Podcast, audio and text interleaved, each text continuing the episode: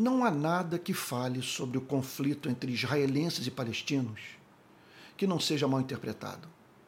Em tudo que gravo ou escrevo, me deparo com alguém que pede que responda perguntas que já respondi, ou que me posicione sobre o que já me posicionei.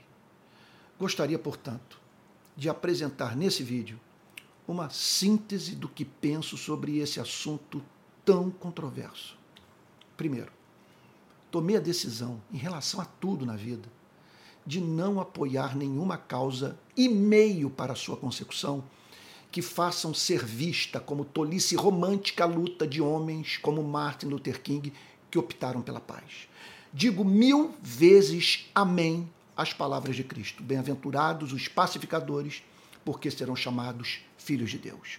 Segundo, não há como o tipo de organização social vigente em Israel dar certo. Somente a criação de um Estado palestino livre para estabelecer a paz na região. Estamos, portanto, perante importante lição histórica.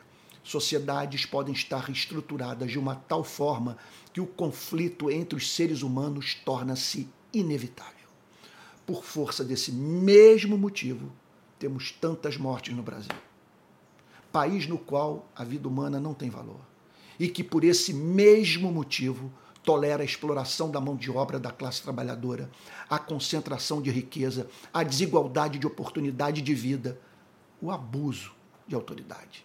Terceiro, quero dizer, repito o que falei essa semana, com veemência, que estão convidados a sair das minhas redes sociais todos os que chamam os atos terroristas do Hamas de luta do oprimido contra o opressor. Eu tenho nojo do antissemitismo. Não quero diálogo, amizade, proximidade com cúmplices de um crime inominável. Mostre-me anseio legítimo por justiça no comportamento de alguém que desrespeita a face de idosos, assassina crianças e consegue ter ereção perante a agonia e expressão de terror de uma mulher subjugada pela força deixo de modo claro e público a minha posição por entender que o meu silêncio diante de monstruosa contradição, presente no discurso de muitos brasileiros, me desautorizaria a levar adiante as causas que abracei. Valores que defendo e manifestações públicas que realizo em repúdio às, violências, às violações perdão, de direito no Brasil. Quarto, como não experimentar pesar por civis palestinos e israelenses mortos, parentes de vítimas de ambos os lados enlutados e povos em estado de angústia perante um conflito que parece não ter fim. Se você ignora uma dessas dores, você tem interesse maior pela sua ideologia do que pela vida humana. Se esse é o seu caso, você é candidato em potencial a praticar os mesmos crimes que condena. Quinto, é triste saber que o sentimento mais disseminado em muitas igrejas do nosso país é o de indiferença à causa do povo palestino.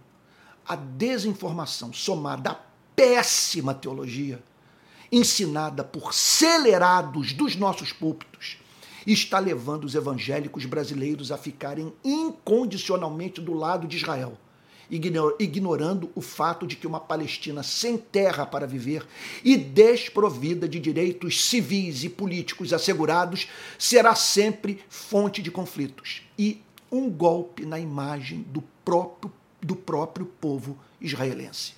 Sexto, pense nessa gente, para humanizar o debate. Palestinos que não apoiam Hamas israelenses que reconhecem os direitos do povo palestino, mas que perderam parentes e amigos na ação terrorista do Hamas. Israelenses que têm amigos palestinos e palestinos que têm amigos israelenses. Sétimo, há dois valores morais inegociáveis que devem governar nossa discussão sobre a guerra que está sendo travada entre Israel e Palestina. Primeiro, Terrorismo é monstruosidade incompatível com o processo civilizatório. O que o Hamas fez é inominável, diabólico, cruel.